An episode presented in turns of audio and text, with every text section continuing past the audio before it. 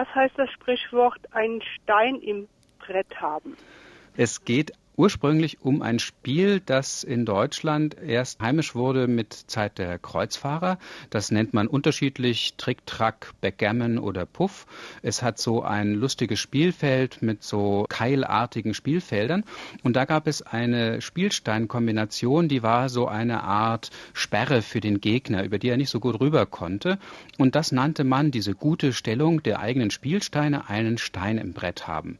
Und wenn man jetzt zum Beispiel am Königshof einen Freund hatte, der aufpasste, dass niemand einem an den Karren fuhr und irgendetwas Böses einem tat, dann war der wie so eine Sperre bei dem Tricktrack-Spiel, hat aufgepasst, dass da nichts passiert, der konnte das alles abhalten und dann sagte man, ich habe einen Stein im Brett am Königshof.